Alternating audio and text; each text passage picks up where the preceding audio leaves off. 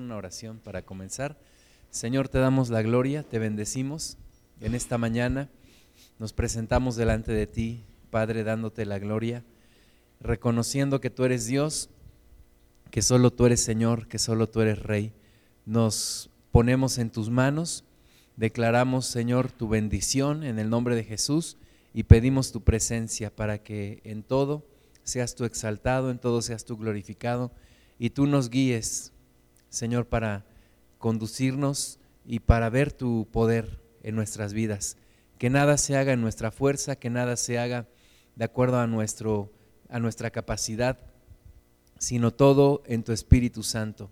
Señor, perdónanos toda falta, todo pecado. Límpianos, por favor, Señor, y que no seamos hoy tropiezo para que otros entren en comunión contigo, sino al contrario, seamos de bendición. Bendice, Padre, la convivencia entre unos y otros y, Padre, que podamos sentir tu amor que viene de ti y que se manifiesta entre nosotros también. Guíanos, por favor, en, esta, en este estudio, podamos conocer más de tu palabra y afirmarnos en la fe y presentar defensa de nuestra fe delante de todos aquellos que nos pidan cuentas. En el nombre de Jesús, amén. Bueno, pues vamos a ver hoy el, segundo, el segundo estudio, la segunda lección de nuestro curso de doctrinas comparadas. Y se llama los ismos del pensamiento humano. La vez pasada veíamos que Jesucristo dijo, yo soy el camino, la verdad y la vida. Entonces el camino a la salvación no es una religión, no es una doctrina, sino es una persona y esa persona se llama.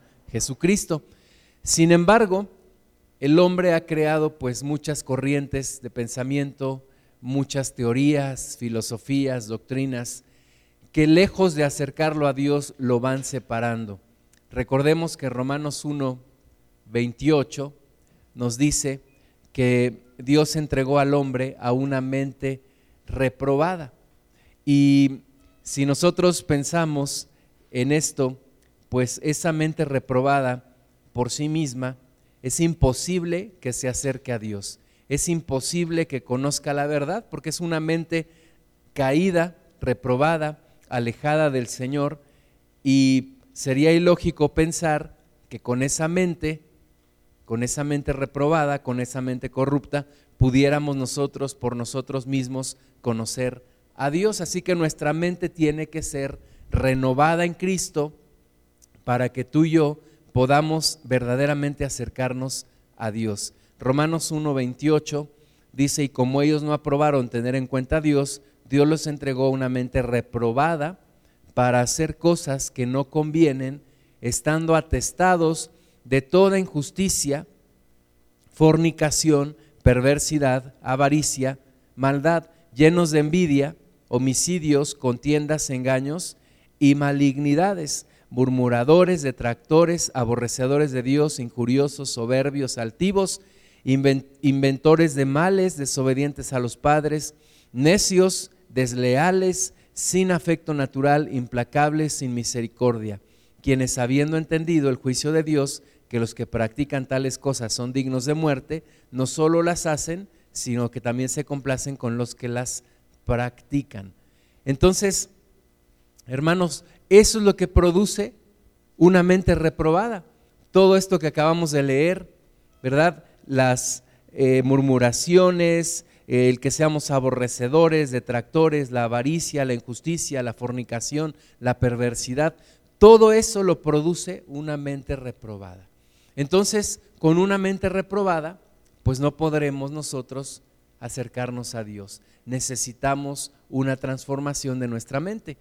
Y esa transformación de nuestra mente la trae nuestro Señor Jesucristo. Entonces, el hombre por sí mismo no puede acercarse a Dios. Necesita de la ayuda de Dios, necesita que Dios tome la iniciativa y Dios la ha tomado a través de Jesús para acercarnos a Él. Ahora, la filosofía, que es algo que se enseña en las escuelas, ¿verdad? Yo en la, preparatoria llevé un curso de, ética, otro de lógica, y hay quienes llevan también filosofía. ¿Qué es la filosofía? Bueno, la filosofía es la búsqueda del saber. con esa mente reprobada, el hombre está buscando el conocimiento. Filosofía viene de, los vocablos griegos filos, que es amante de, y sofía, que es conocimiento. Entonces, un filósofo es como un amante o un buscador del conocimiento.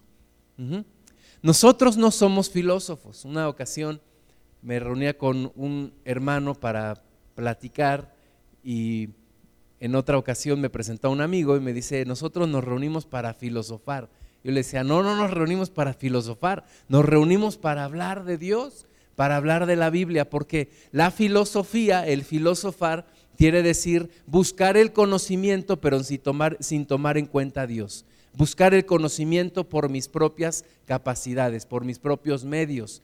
Y son famosos los filósofos griegos desde allá del siglo VI antes de Cristo con Aristóteles, son famosos porque buscaban precisamente ese conocimiento. Pero lejos de Dios, pues ese conocimiento es errado. Lo único que hacemos es alejarnos más, desviarnos más de Dios. Entonces, la filosofía como tal, pues no acerca a Dios. No sirve para acercarse a Dios, sino al contrario, nos aleja de Dios. Algunos dicen que hay filósofos cristianos, pues por supuesto que no hay filósofos cristianos, ¿verdad? No hay como tal pues una búsqueda del conocimiento. Buscamos a Dios, no buscamos el conocimiento por sí solo, buscamos a nuestro Dios y a nuestro Padre. Y de todas estas filosofías y de todas estas estos pensadores desde desde Grecia, pues hay muchísimas corrientes que impactan hasta el día de hoy siguen hasta el día de hoy.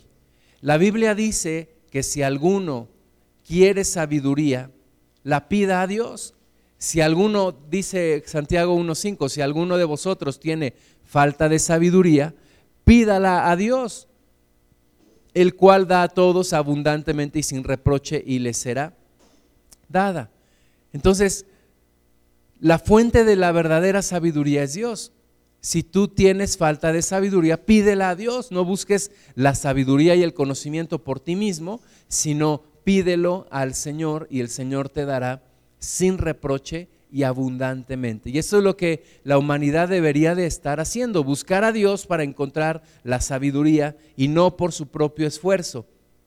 Vimos en Romanos eh, capítulo 1, versículo en el versículo 21 dice, pues habiendo conocido a Dios, no le glorificaron como a Dios ni le dieron gracias, sino que se envanecieron en sus razonamientos y su necio corazón fue entenebrecido, ¿verdad? Habiendo conocido a Dios, no le glorificaron como, como a tal y se envanecieron en sus propios razonamientos y dice también la palabra de Dios que profesando ser sabios, se hicieron necios.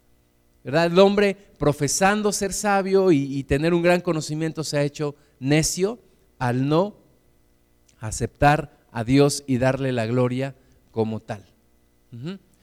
Ahora, todas las filosofías, todas las corrientes que hoy le dan sustento a todas las religiones y a todas las sectas y tradiciones falsas, vienen desde hace mucho tiempo. Como dijo Salomón, no hay nada nuevo debajo del sol. Dice Eclesiastés 1.9, ¿qué es lo que fue? Lo mismo que será. ¿Qué es lo que ha sido hecho? Lo mismo que se hará. Y nada hay nuevo debajo del sol. Algunas veces nos vienen a decir, es que te traigo una nueva corriente, una nueva doctrina, una nueva filosofía, una nueva revelación. No, no son nuevas revelaciones, son cosas que tienen siglos en la tierra. Las mismas mentiras. El diablo usa las mismas estrategias. ¿Por qué? Porque le han dado resultado. Mientras le den resultado, las mismas estrategias las seguirá utilizando. Entonces, son las mismas doctrinas de hace cientos de años, desde hace muchos años, las mismas doctrinas, pero aplicadas al día de hoy. ¿Verdad? Nada hay nuevo debajo del sol. Un día una persona se me acercó me invitaron a compartir en una, en una congregación y al final se me acerca un, un, hombre y me dice, yo te quiero hablar de una nueva revelación.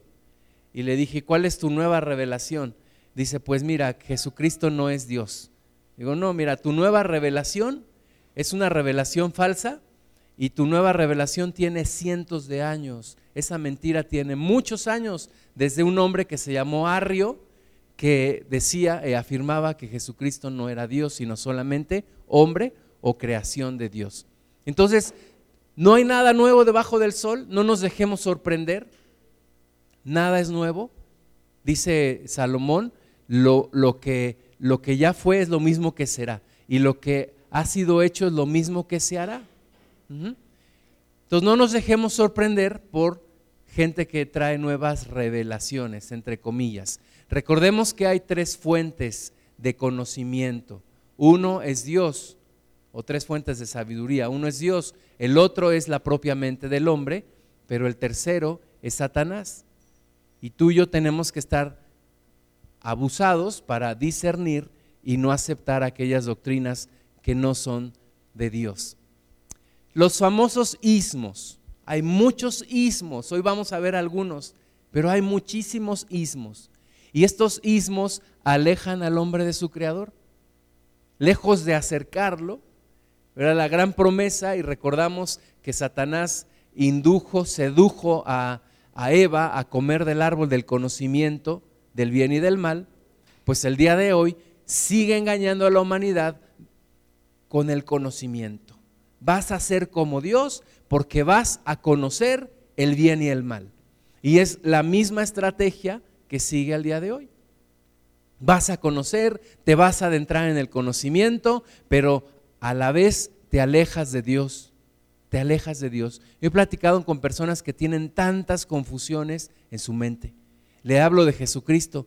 No, es que Jesucristo fue uno de los grandes iniciados. Allí estuvo en el Monte Carmelo hablando con los grandes iniciados. No, Jesucristo no es eso. Mira, Jesucristo es el Hijo de Dios. Bueno, sí, es uno de los grandes iniciados. No, mira la Biblia. Ah, bueno, es que la Biblia es uno de tantos libros, ¿verdad? Y tienen tantas ideas en la mente. ¿Por qué? Porque se han dejado influenciar por tantas doctrinas falsas, falsas filosofías, escuelas de pensamiento y finalmente estos sismos son el sustento de las falsas doctrinas y religiones. Entonces, cuidado con lo que, con lo que nos creemos, cuidado con lo que tomamos para, para nosotros y creemos que es bueno, ¿verdad? Nosotros pensábamos que muchas cosas eran buenas y que eran de Dios y no lo son. Cuando yo no me había acercado a Cristo, me acuerdo que leí un libro de metafísica, era un libro de siete en uno, y Connie Méndez, creo se llamaba su autora, y decía en este libro que cuando Jesucristo dijo que en la casa de su padre hay muchas moradas, él se, refería a que hay muchas doctrinas que llevan a Dios, ¿verdad? Y de esa forma te engañan. Ah, dices, ah, sí es cierto, es cierto, hay muchas doctrinas que llevan a Dios. Todos los caminos llevan a Dios. Todas las religiones son buenas. No es cierto. Solamente hay un camino que lleva a Dios para salvación y se llama Jesucristo. Y no es que yo quiera ser eh, intolerante, pero sí soy radical en mi fe. Solamente hay un camino para llegar a Dios para salvación. Se llama Jesucristo. Fuera de Él nadie salva. Ni un ismo, ni una religión, ni una secta. Nada salva, solamente salva Jesucristo. Solo Jesucristo. Y es algo que nosotros tenemos que tener en mente entre ceja y ceja. Solo Jesucristo salva. Solo Cristo salva. Solamente Él. No hay otro camino para la salvación. Entonces vamos a ver algunos de estos ismos que como decíamos sustentan muchas religiones falsas. Primer ismo, el agnosticismo. Agnosticismo. Hoy en día la gente es, algo que ha cobrado, ha recobrado otra vez moda, porque es algo que viene desde 1869 con un hombre que se llamaba Thomas Huxley. Y hoy la gente te dice, yo soy agnóstico. ¿Y qué, qué, qué? Yo soy Gustavo. No, yo soy agnóstico. ¿Y qué es eso de agnóstico? Ah, pues mira, para un agnóstico, si Dios existe o no, es irrelevante. El agnosticismo dice que no sabemos ni podemos saber si Dios existe, pero tampoco podemos comprobar que Dios no existe. Entonces dicen ellos, el ateísmo es absurdo y el teísmo también es absurdo. Entonces, ¿qué dicen? Yo vivo, exista o no Dios. A mí es irrelevante si Dios existe o no. Yo vivo y mi forma de vivir se acomoda a que si Dios existe o a que si Dios no existe. Y esto ha influenciado tanto que en una ocasión decía un hermano en Cristo, mira, yo no estoy seguro de mi fe, pero si yo cuando, cuando me muera resulta que no existe Dios, no importa, yo ya viví bien. Pues ese es un pensamiento del, del agnosticismo. Dios no nos llama a eso. Dios nos llama a una certeza de fe. Dice la palabra de Dios que busques a Dios con una convicción de que le hay. No de que tal vez existe o tal vez no existe. No.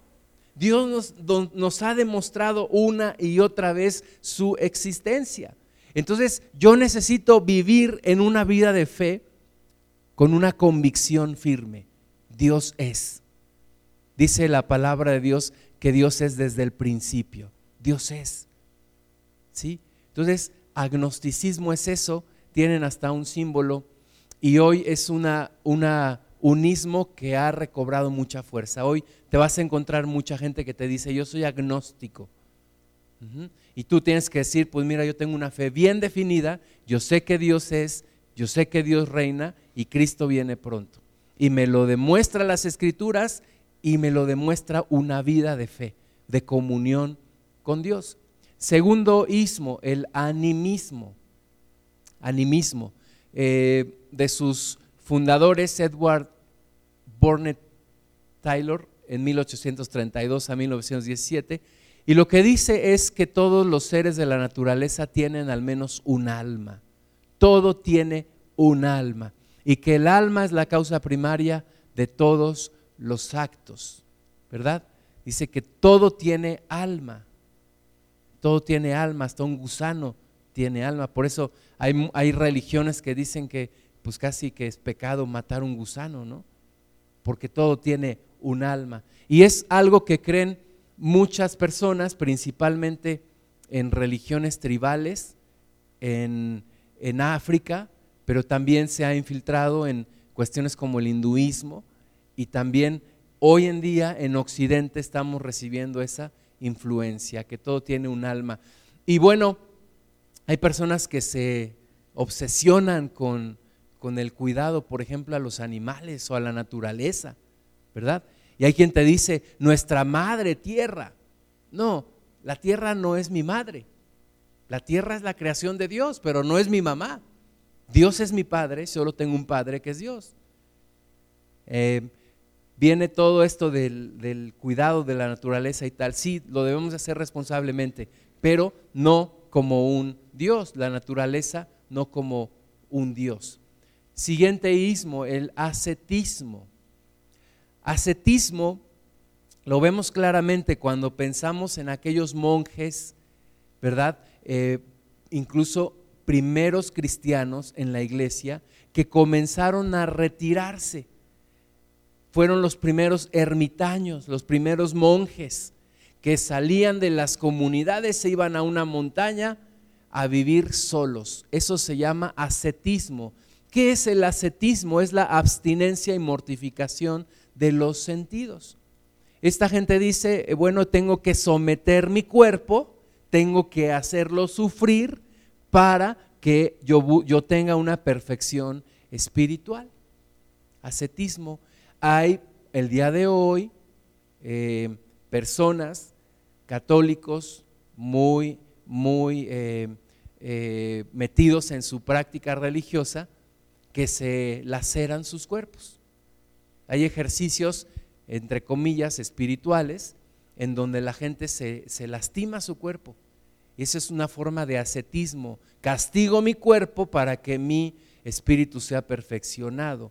Cuando la Biblia dice que ya no hay más sacrificio que ofrecer que el que ofreció, Cristo. Entonces, el ascetismo tampoco es el camino. Eh, hoy en día lo vemos también y llama mucho la atención y mucha gente se deja impresionar por los famosos monjes tibetanos, ¿verdad? Que viven lejos de toda comodidad y que usan unas sandalias y unas túnicas hasta los tobillos y, se someten a, a disciplina y todo esto. Eso se llama ascetismo y eso no salva. Eso no salva. Es castigar el cuerpo, pero allí no está la salvación. Eh, nos metieron mucho esta idea. Haz penitencia, ¿verdad? Nos, nos decían, ah, tienes que hacer penitencia. Tienes que pagar tu culpa por una penitencia. Lastima tu cuerpo. Eh, repite tantas veces este rezo. Eh, la gente que paga mandas, ¿verdad? Que se va de rodillas y lastima su cuerpo. Pero eso no trae salvación. Allí no hay salvación. Entonces, cuidado con el ascetismo. Luego tenemos el ateísmo. Y esto está muy, es muy popular entre los jóvenes universitarios, ¿verdad? Jóvenes universitarios creen que se ven más intelectuales cuando son ateos. Es, como si el ser ateo me da una categoría intelectual mayor. Es que cómo es posible que yo estudiando en la universidad pueda creer en Dios. Yo te diría, bueno, ¿cómo es posible que estando en la universidad no te des cuenta que hay un Dios? Que hay un Dios supremo, que hay un, un Dios que te está buscando. Entonces el ateísmo niega la existencia de un Dios personal, ese era tradicionalmente el ateísmo, pero después, a partir del renacimiento, el ateísmo niega toda divinidad. Y ateo es todo aquel que niega la existencia de Dios.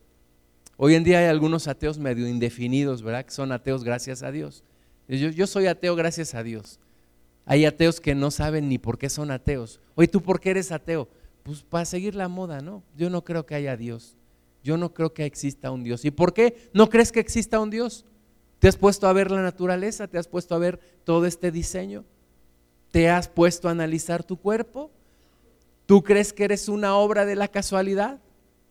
El tema es que si yo logro sacar a Dios de su creación, yo no tengo que rendirle cuentas a nadie, ¿verdad? Si no hay un Dios, pues entonces no hay quien a quien rendirle cuentas y yo puedo hacer de mi vida lo que yo quiera. Y por eso viene también el día de hoy el ateísmo. La gente hace lo que quiere.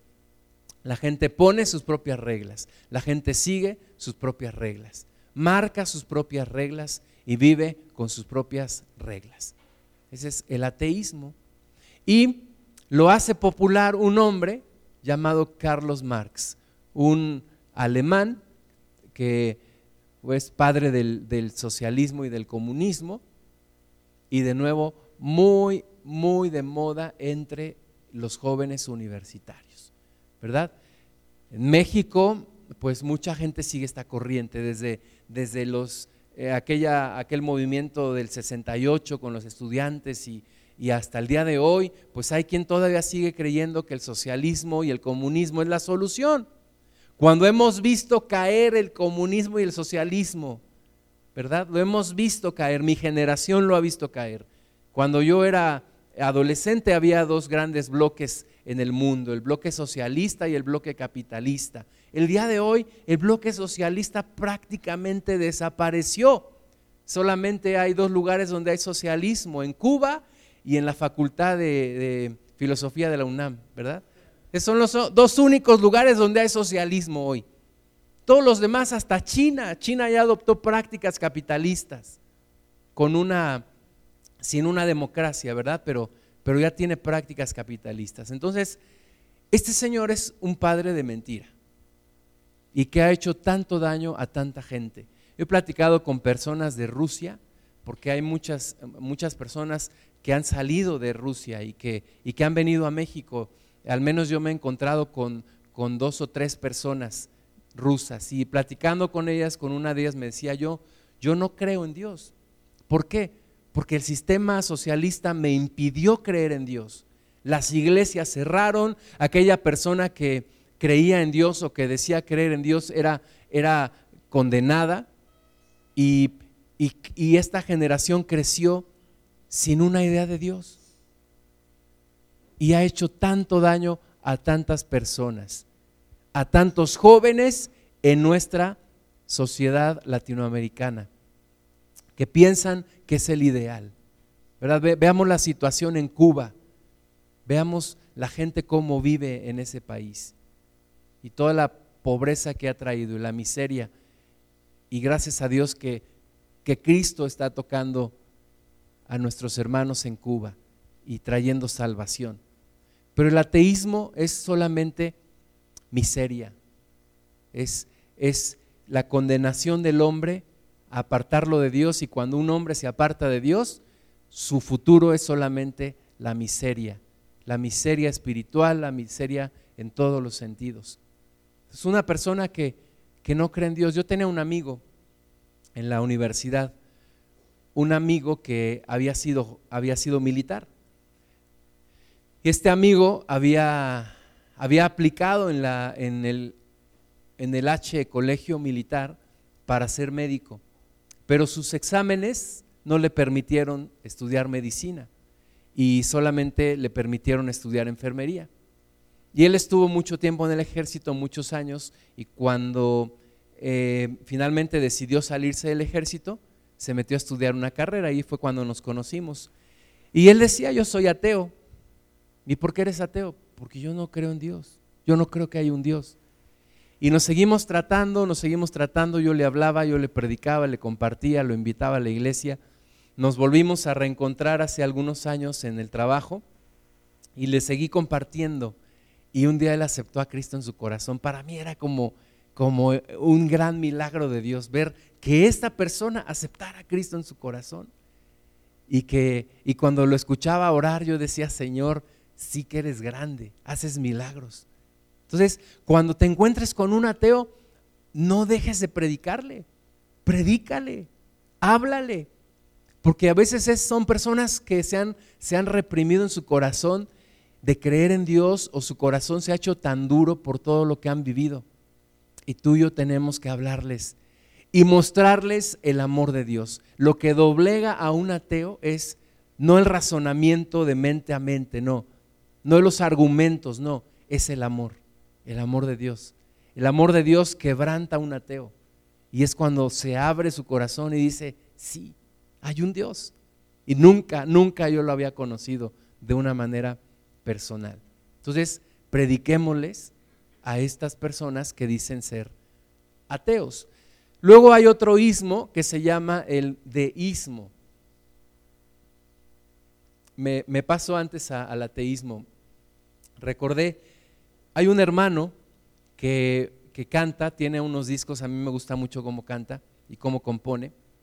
Y este hermano pertenecía al movimiento eh, un movimiento ahí como revolucionario en, ahí dentro de, las, de, algunos lugares de, la universidad. Y, y luego eh, empezó a formar parte de un grupo radical y tenían sus ideas y se reunían allá en algunos lugares fuera de la universidad. Y un hermano en Cristo comenzó a ir a ese lugar a predicar. Estos, pero estos eran ya como guerrilleros, o sea, ya se estaban preparando para, para un movimiento. Y entonces iba este hermano y les predicaba. Y uno, uno, uno de esos días este, este varón le dijo, tú no sabes que arriesgas tu vida al venir aquí, un día te vamos a matar. Y dijo, pues si me matan ya estará de Dios, pero yo no voy a dejar de venir. Y, y eso fue lo que enganchó a este hermano y él se, se, empezó, empezó a escuchar la palabra y él se convirtió a Cristo. Dejó todas sus ideas revolucionarias y el Che Guevara y, y, digo, una, es una decisión muy inteligente dejar al Che Guevara para seguir a Cristo, ¿verdad? Es, pues es como, como el cielo contra el infierno, ¿verdad? Entonces dejó al Che Guevara para seguir a Cristo. Y dice que él se empezó a congregar y que él quería movimiento, él quería, pues él decía, yo vengo de un lugar donde, donde pues nos estábamos armando una revolución, aquí hay que armar una revolución espiritual. Y empezó a ir con los misioneros y empezó a predicar el Evangelio.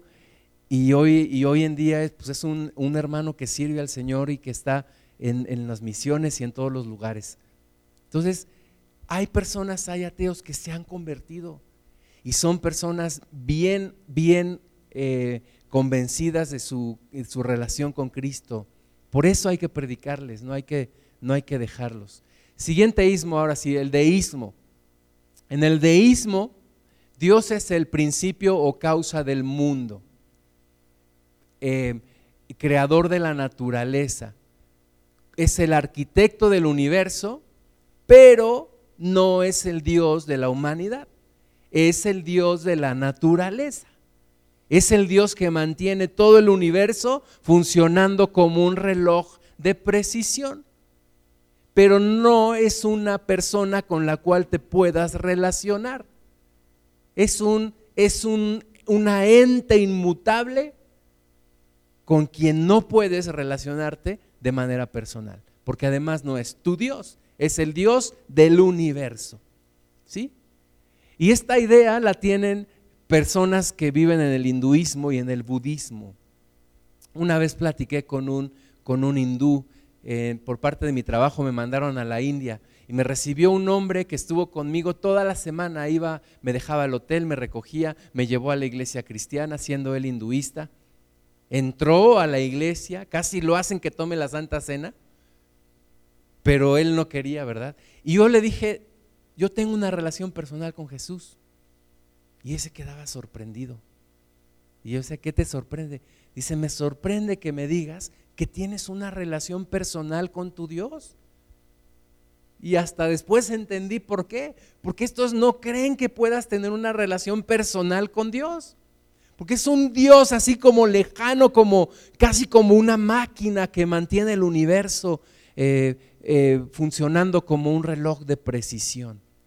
Algunos precursores de esto están en el siglo XVII, en los tiempos de la Ilustración, y algunos de ellos, uno muy famoso, Voltaire. Y esta es la idea que hoy mucha gente tiene. Aún tú y yo tenemos todavía esta herencia. ¿Por qué nos cuesta trabajo pensar en Dios como nuestro Padre? ¿Por qué nos cuesta trabajo pensar que Dios nos quiere bendecir y que Dios nos ama personalmente uno a uno? Porque todavía tenemos esta idea de un Dios lejano, de un Dios que controla el universo y que no tiene tiempo para mí y que no me conoce y que me trata como una masa y que simplemente me puso como parte de una maquinaria para que yo funcione y para que yo esté aquí en medio de este universo. Y esa es la idea que muchos todavía batallamos con ello. Y se la debemos a estos señores, ¿verdad? platicando con una persona, le decía, es que tú te puedes relacionar con Dios. Dice, es que yo, yo creo en un Dios como, para mí el Dios es, Dios es el cosmos, Dios es el universo. No, Dios no es el universo ni es el cosmos. Dios creó el universo y creó el cosmos. Pero dice la Biblia que cuando Dios creó al hombre, lo tomó en las manos. De todo lo demás que Dios hizo, Dios solamente dio la palabra. Pero cuando Dios creó al hombre, Dios tomó en las manos el barro y lo hizo, lo formó y lo tomó y sopló aliento de vida. Y fue el hombre un ser viviente, dice la palabra. Allí me habla de que soy especial para Dios. No soy solamente parte de su creación. La humanidad es especial para Dios. No es que estamos a la misma categoría de, todo, de toda la creación. Algunos dicen, es que todos somos animales. Y yo le iba a decir, pues sí, pero unos más que otros, mi estimado. Es que todos somos animales. El hombre es el único animal racional. No, perdóname, yo no soy animal. Yo fui hecho a la imagen y semejanza de Dios. Yo tengo espíritu, alma y cuerpo. Entonces, tenemos que rechazar pues estas, estas ideas que muy, muy escondidas siguen el día de hoy algunos deístas famosos, Aristóteles, Platón, Sócrates. Hay gente que, que vive leyendo los escritos de, de estos filósofos griegos. Yo te diría, no pierdas tu tiempo. Estaban igual de confundidos que tú y yo. John Lennon, sus canciones, de repente la gente, ay, sí creía en Dios en, 1980 que lo mataron, acababa de sacar una canción que decía que le cantaba a su esposa y le decía, Dios bendiga nuestro amor. Pero él no hablaba de un, de un Dios como Cristo, él hablaba de, un Dios como, como un arquitecto, como, una, como un cosmos, como una persona lejana e impersonal a ti. Entonces, cuidado con, con esto. Eh, está metido esta, esta idea también, por ejemplo, en algunas sectas como los masones. Eh, los masones creen en un, en un ser supremo, en un arquitecto del universo, pero por supuesto que no creen en Cristo y no creen en la salvación por Jesucristo. La Biblia me habla de un Dios personal. Dios no es un Dios impersonal. Dios no es un Dios lejano. Dios no es solamente el Dios del universo, es mi Dios, es mi Padre, es mi Salvador. Jesucristo, Dios, tomó forma de hombre y vino a esta tierra y habitó en un cuerpo como el mío. Y dice la palabra de Dios que me entiende. ¿Por qué me entiende? Porque sufrió las mismas tentaciones que yo. Estuvo sujeto a las mismas tentaciones que yo, sin pecar pero me entiende, me comprende. Dice la palabra que no tenemos un sumo sacerdote que no nos entienda o que no se compadezca de nosotros. Es un Dios personal. Dice Hebreos 1 del 1 al 4, Dios habiendo hablado muchas veces y de muchas maneras en otro tiempo a los padres por los profetas, tú le dices a una persona, es que Dios habla. ¿Y qué te va a decir? Estás tú loco. Estás loco. ¿Cómo que Dios habla? Si Dios es ese, ese, ese arquitecto del universo que está lejano y que, y que no te conoce, no, es que sí Dios habla. Y te, y te van a decir, estás fanático, te lavaron el cerebro. Bueno, la Biblia dice que Dios habla y ha hablado de muchas maneras y muchas veces. No es el Dios impersonal, no es el Dios lejano, no es el Dios al que no le importamos, no. Si vez tras vez está buscando a la humanidad, muchas veces y de muchas maneras. Y en estos postreros tiempos, dice Hebreos 1, nos ha hablado por el Hijo. En estos días nos habla a través de Jesucristo. Y la Biblia dice en Juan 1 que Jesucristo es el verbo de Dios. ¿Por qué es el verbo de Dios? Porque Jesucristo encarna todo el mensaje que Dios nos quiere dar. Todo lo que Dios te quiere decir, lo encuentras en Jesucristo. Jesucristo es el verbo de Dios, la palabra de Dios, el mensaje personificado de Dios en Cristo. El amor de Dios, ahí lo ves. Y ahí tiras toda la teoría del deísmo. Dios es un Dios personal. Dios no nada más es Dios del universo, es mi Dios. Es mi Dios. Me conoce. Y a pesar de eso, me ama. Dice, a quien constituyó heredero de todo y por quien asimismo hizo el universo. El universo fue hecho con un propósito. Ahí está Carl Sagan, Cuando yo iba a la secundaria me gustaba ver por Canal 5 el programa Cosmos. Carl Sagan, oh, qué gran sabio el cosmos, el universo. Oh, sí, pero el cosmos y el universo no tienen sentido si sacas a Cristo de la escena. Porque el universo fue hecho para Él. Dice que Él es heredero de todo y por quien así mismo hizo el universo. Y tú sacas a Cristo de la historia, esto no tiene sentido. Esto no tiene razón de ser. Entonces no puedes adorar un Dios del universo sin adorar y sin reconocer a Cristo, porque por Él fue hecho el universo y Él es heredero de todo el universo. Y está bien que nos maravillemos de las cosas que se descubren en el universo y, y, que todavía son un misterio para el hombre.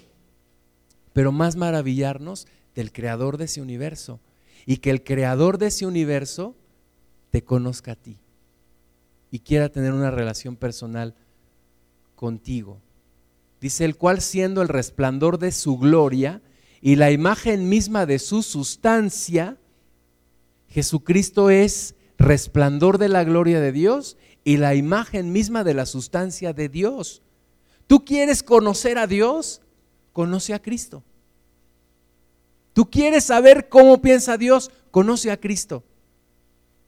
Tú quieres tener una relación con Dios, ten una, una relación con Cristo. Él es Dios y Él nos revela a Dios. La Biblia dice que nadie, nadie nunca ha visto a Dios. mas el Hijo nos lo ha dado a conocer. El Hijo, Jesucristo. Sustenta todas las cosas con la palabra de su poder, habiendo efectuado la purificación de nuestros pecados por medio de sí mismo, se sentó a la diestra de la majestad en las alturas, hecho tanto superior a los ángeles cuanto heredó más excelente nombre que ellos. Fíjate, efectuó la purificación de nuestros pecados. Es un Dios a quien le interesó. Y le interesó tanto que dejó todo en el cielo, se hizo hombre y dio todo por mí. Hasta la última gota de su sangre la derramó por mí. Ese es un Dios, un Dios amante de la humanidad. Un Dios apasionado por la humanidad. Entonces no me vengan con cuentos de que Dios es inmutable, lejano y solamente Dios del universo. La Biblia me dice todo lo contrario. Y en, y en, tu mente y en tu corazón tienes que pelear con esas ideas de que Dios no te conoce, de que a Dios no le importas, de que Dios está lejano. Y tienes que creer y abrazar un Dios personal, Jesucristo. Luego tenemos el dualismo. Dualismo se lo debemos a un señor llamado Descartes, 1596 y 1650, que dice que hay dos sustancias, dos principios, dos realidades que son inconciliables la una con la otra y que son insubordinables la una a la otra. De ahí sacan también su idea de este del yin y el yang, ¿no? ¿Han visto esa, esa figura, el bien y el mal? Y esto siempre debe de estar, y siempre debe haber un equilibrio. Mangos, ¿qué? Son mentiras. El bien siempre vence al mal. La Biblia dice, donde hay luz, no prevalecen las tinieblas. Y dicen que hay dos divinidades, una positiva y otra opuesta. Testigos de Jehová dicen que el diablo es Dios que, cuando tú le cantas a Dios, que no le cantes a Dios, que porque el diablo también es un Dios. Eso es mentira. El diablo no es Dios, es un ser creado. Dios solamente hay uno. Entonces tenemos que desechar también esto. Luego hay otro que se llama el eclecticismo. Y el eclecticismo trata de sacar eh, lo mejor de cada creencia saca lo mejor de aquí, con lo mejor de acá, con lo mejor de acá, y forma una doctrina. Y el espiritualismo se lo debemos al eclecticismo en el siglo XIX. Por eso los espiritualistas te, leen la Biblia, pero también a Nostradamus y mencionan a Jesús, pero también a los espíritus y es una mezcolanza ahí de, de muchas cosas. Eso se llama eclecticismo. Eh, eh, el Señor dijo, cuando siembres tu campo no metas de dos semillas. Cuando tejas tu tela, hagas tu ropa, no metas de dos hilos. ¿Por qué? Porque el Señor quiere pureza. Es cuando tengas tu doctrina, no le metas de varias cosas. Un amigo, un pastor, me dijo una vez, se le acercó un hermano y le dijo, oye hermano, pastor, queremos ir a predicar a tu iglesia. Dijo, sí, ¿de qué quieren ir a predicar? Dijo, mira, queremos ir a predicar del bien hacer, del bien estar y del bien tener. Le dijo, oye, pero eso dónde está en la Biblia? Eh, dijo, eso yo se lo escuché al director general de Yakult en un video. ¿Cómo que me quieres venir a meter esas doctrinas del bienestar, del bien hacer y del bien querer y del bien no sé qué? No, no metas, no mezcles, no mezcles mantengamos una sana doctrina. No mezclemos con lo mejor de aquí, con lo mejor de allá y lo mejor de acullá, porque terminamos mezclando todo y perdiéndonos. Entonces, cuidado también con esto y no nos dejemos eh, impresionar por los espiritualistas que, que dicen que tienen una Biblia y que dicen que mencionan a Jesús y hay por ahí una iglesia de la Trinidad de no sé qué y eso también es mentira. Empirismo. Empirismo dice que todo el conocimiento humano es resultado de la experiencia. O sea, que todo lo tienes que experimentar. Que no, no encuentras la verdad si no es a través de la experiencia. Y tienen un dicho que mucha gente repite el día de hoy, ver para creer, ¿verdad? Y aquí se sustentan algunas otras cuestiones como es el misticismo. El misticismo, ¿qué es? Pues que tienes que experimentar algo, que tienes que, que sentir algo para creerlo. Tienes que verlo para poderlo creer. Y recordamos a Jesucristo que le dijo a Tomás, Tomás, porque Tomás le habían dicho, vimos al Señor, resucitó. Tomás dijo, hasta que yo no meta mi dedo en sus heridas y mi mano en su costado, yo no voy a creer. Y cuando Jesús se aparece a Tomás, Tomás le dice, eh, Jesús le dice, ven, mete tu mano en mi costado y toca mis heridas en mis manos y cree y no seas incrédulo. Y Tomás cae de rodillas y le dice, Elohim Adonai, mi Señor y mi Dios. Dice Jesús, porque has visto, has creído. Bienaventurados los que sin ver creerán. En el reino de Dios hay muchas cosas que no vemos, pero las creemos. Yo nunca he visto a Jesucristo y estoy convencido de que es más real que mi propio ser. Y nunca lo he visto.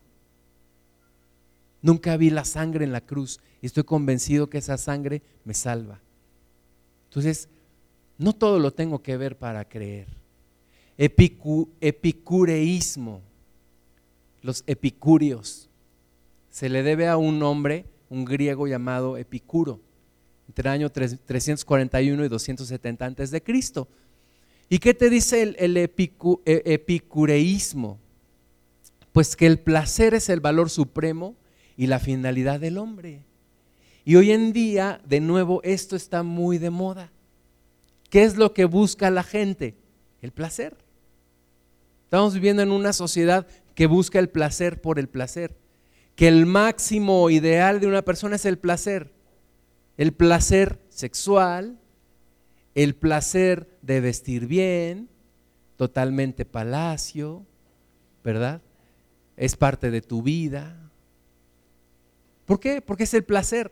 Ellos tienen como que algunos principios. Primero, aceptar el placer que no produzca dolor. Segundo, evitar todo dolor que no produzca placer. Tercero, evitar el placer que impide un placer mayor. Y cuarto, soportar el dolor que aleje un dolor mayor. Búsqueda del placer. Yo no estoy de acuerdo cuando la gente dice que nuestro mayor ideal debe ser, ser el ser felices. Yo no creo en eso. Mi mayor ideal es hacer feliz a Dios. Y si yo hago feliz a Dios, yo sé que yo voy a ser feliz. Pero mi búsqueda en esta, en esta tierra no es la felicidad. Mi búsqueda es Dios. Y, y tal vez mucho tiempo viví buscando la felicidad. Pero hoy en día me doy cuenta que mi búsqueda principal no es la felicidad, no es el placer. Mi búsqueda principal es Dios. Si yo vivo en esa continua búsqueda, como dijo Jesucristo, todo lo demás será añadido. Pero si me pierdo en este tema de buscar la felicidad, entonces caigo en temas como los homosexuales que te dicen, oye, yo también tengo derecho a ser feliz. O el que se droga, pues yo también tengo derecho a ser feliz, me puedo drogar, no le hago daño a nadie. Es que sabes qué, el placer por sí mismo enloquece. Dice Salomón, los ojos ven y quieren ver más. Tú le metes placer a tus ojos a través de la pornografía, nunca vas a saciarte. No es el placer lo máximo, es tu búsqueda de Dios. Es hacer feliz a Dios, no hacerte feliz a ti mismo. Escepticismo Escepticismo trata de hacer evidente la carencia de sustento de cualquier posición. Es decir, hoy en día mucha gente dice yo soy escéptico. Cuando te dicen yo soy escéptico es que pues yo no creo. Y se abstienen de aceptar cualquier, cualquier propuesta o filosofía o religión. Y buscan practicar el reposo mental buscar el equilibrio y la tranquilidad. Y esto hubo un filósofo griego también llamado Pirro en el año 360 antes de Cristo. Cuidado también con el escepticismo. Esoterismo. Hoy en día caminas por las calles, te encuentras lugares que te hablan de el esoterismo. Tienda esoterista, este, lectura de las manos, lectura del iris, lectura del café, lectura del cigarro, lectura de no sé qué tanta cosa, ¿verdad? Y es un sistema religioso ocultista. Ellos buscan el ocultismo, practican cosas que dicen que son doctrinas secretas que solamente se le comunicaron a los grandes iniciados. Sí, cómo no. Estudio sistemático de los símbolos para entender las razones fundamentales de la existencia. Y es una ramificación del espiritismo. Es ciencia oculta, es ocultismo, es lidiar con el mismo Satanás. Cuidado con todo esto.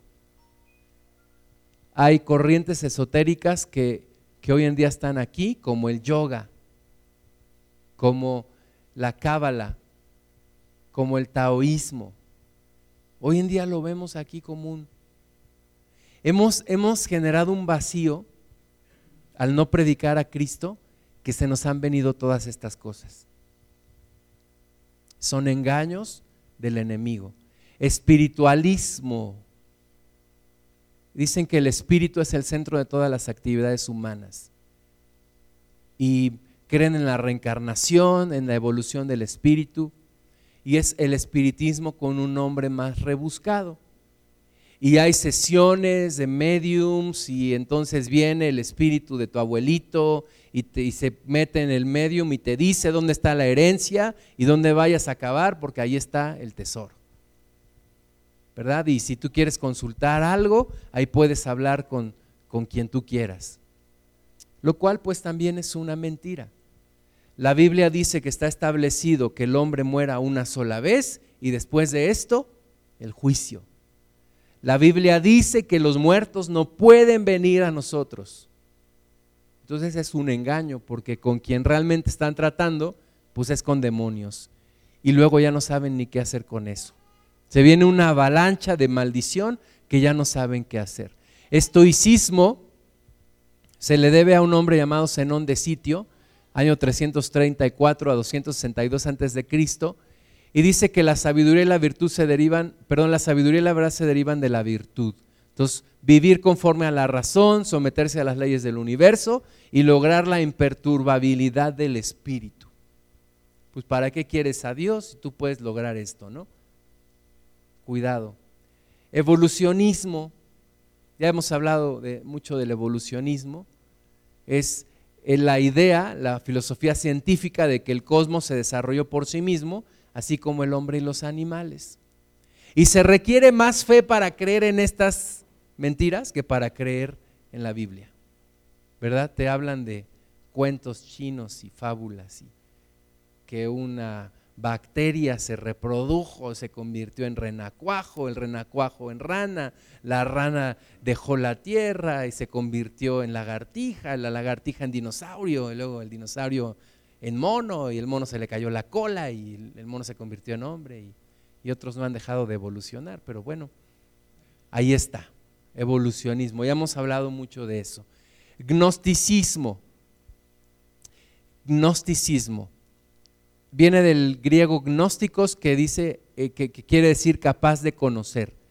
Y es el conocimiento místico de los secretos divinos por vía de una revelación. Es una sabiduría sobrenatural, para un entendimiento completo y verdadero del universo y salvarse del mundo malo de la materia. ¿A través de qué? A través del conocimiento. O sea, aquí, aquí no te va a salvar Cristo, aquí te va a salvar tu conocimiento, tu revelación propia. Ese es el gnosticismo. Humanismo. Humanismo, otra de las, otro de los sismos que tenemos mucho el día de hoy el humanismo. Y por eso hay tantas películas de que el hombre se salva de los extraterrestres que lo vienen a conquistar, ¿verdad? Y ahí tienes los cuatro fantásticos o los cuatro no sé qué. Y es, es puro humanismo, puro humanismo. Es separar, de, separar del hombre toda idea de Dios.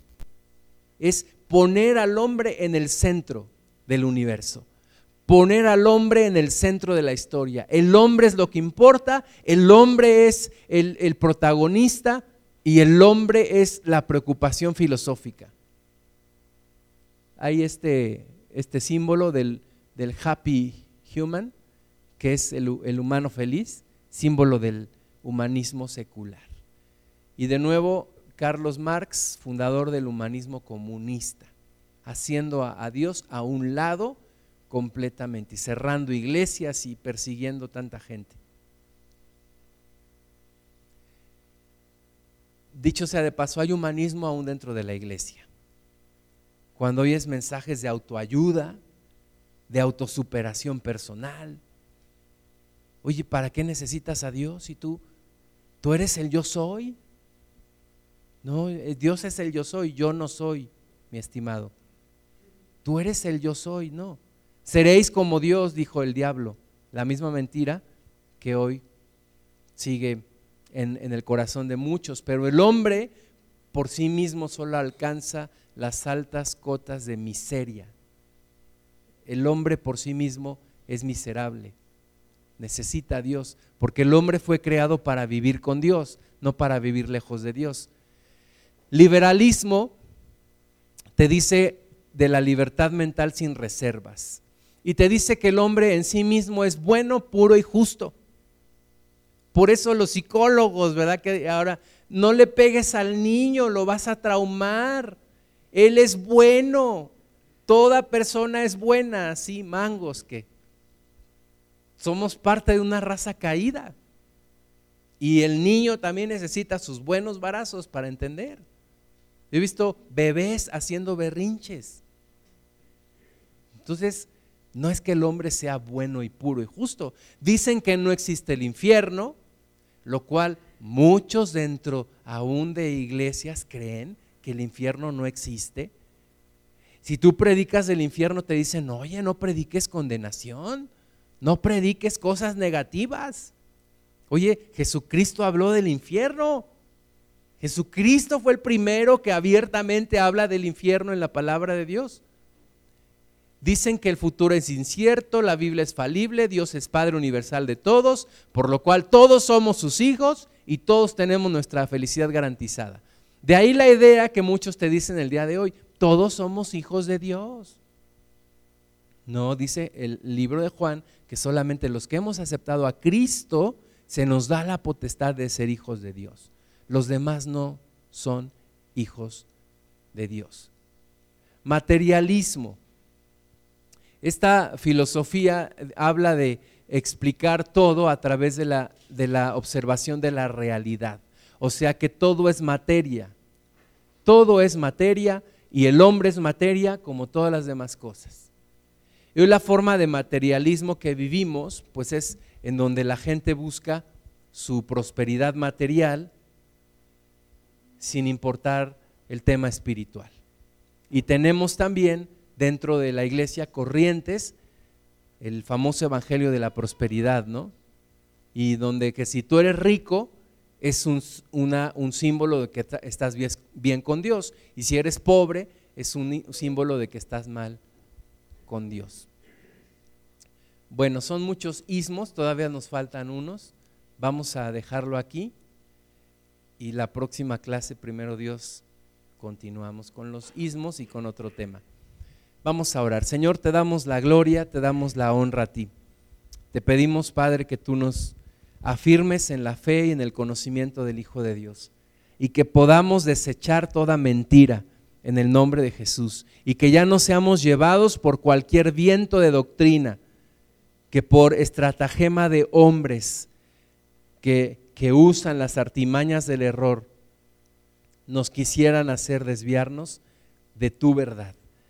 Señor, que podamos presentar tu palabra como defensa de nuestra fe y que mucha gente te conozca y salga de todas estas trampas.